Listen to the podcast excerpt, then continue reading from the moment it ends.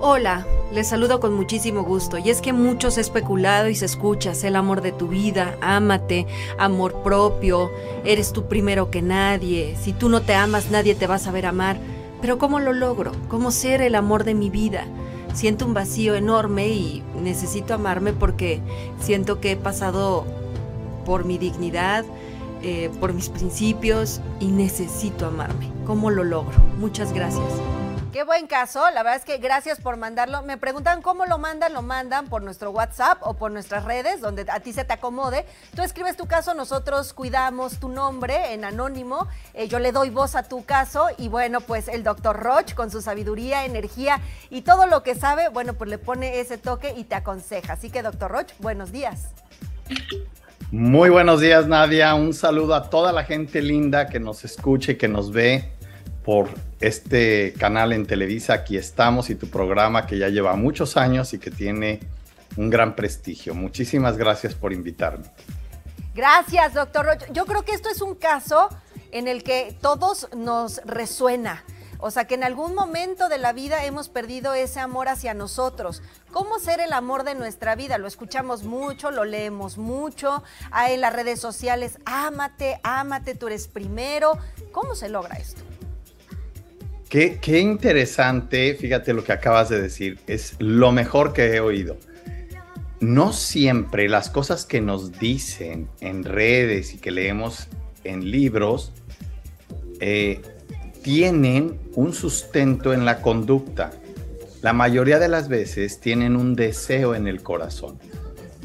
Una cosa es desear amarte a ti mismo y que te hagan una frase que se llaman clichés en donde el amor de tu vida tienes que ser tú.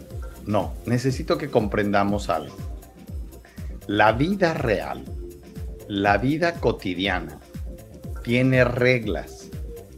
Reglas y leyes que no importa si las creas o no, funcionan y operan. Y esto es muy importante entenderlo. Amarse a sí mismo no es pronunciar las palabras de me amo a mí mismo y soy el amor de mi vida.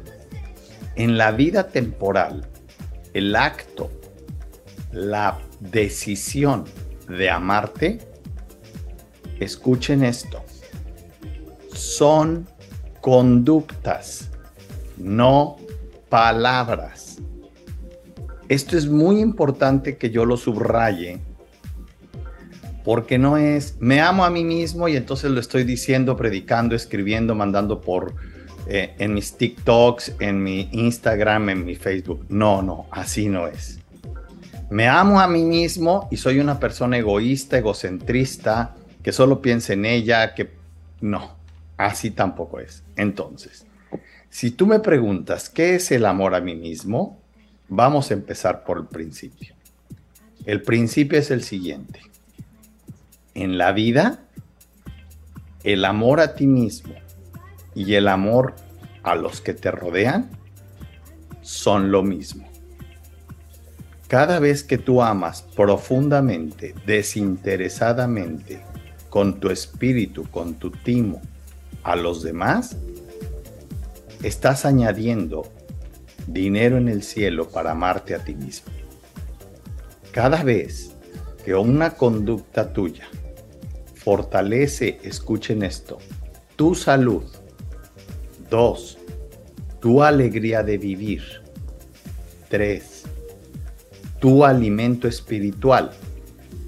Cuatro, tu capacidad de análisis de las situaciones y de los problemas que tienes que resolver cotidianamente todos los días. Cinco, tu preparación de arte, de creatividad. Cada vez que haces cosas que alimentan estas cosas que acabo de decir, tienes amor propio, ganas, puntos, grados de amor propio. Es decir, voy a ponerlo en palabras muy sencillas. Cuando tú escuchas música que calma tus emociones, cuando lees un libro que alimenta tu corazón y tus ideas. Cuando tienes un diálogo y una plática con personas que están sirviendo a los demás y que te invitan a servirlos de una manera buscando el bien ajeno, estás alimentando tu amor propio. Cuando gastas tu dinero por servir, por amar a tu familia, por comprar y pagar aquellas deudas que tienes, estás teniendo amor propio, porque entonces estás haciendo valer tu palabra. Me prestaste, compré, te pagué. El hecho de pagar deudas, de pagar facturas y de hacerlo con alegría, aumenta tu amor propio.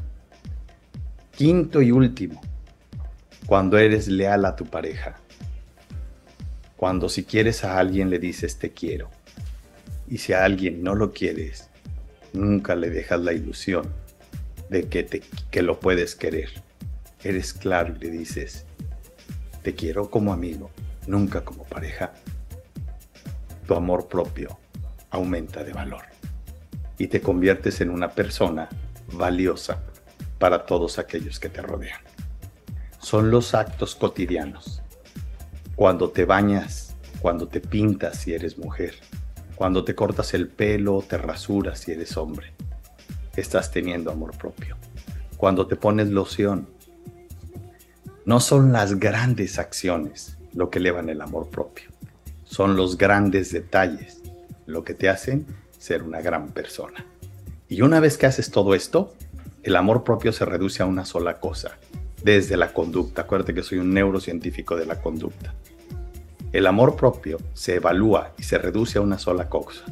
Cuando miro la vida, me gusta lo que observo, me gusta lo que siento, aprecio lo que soy.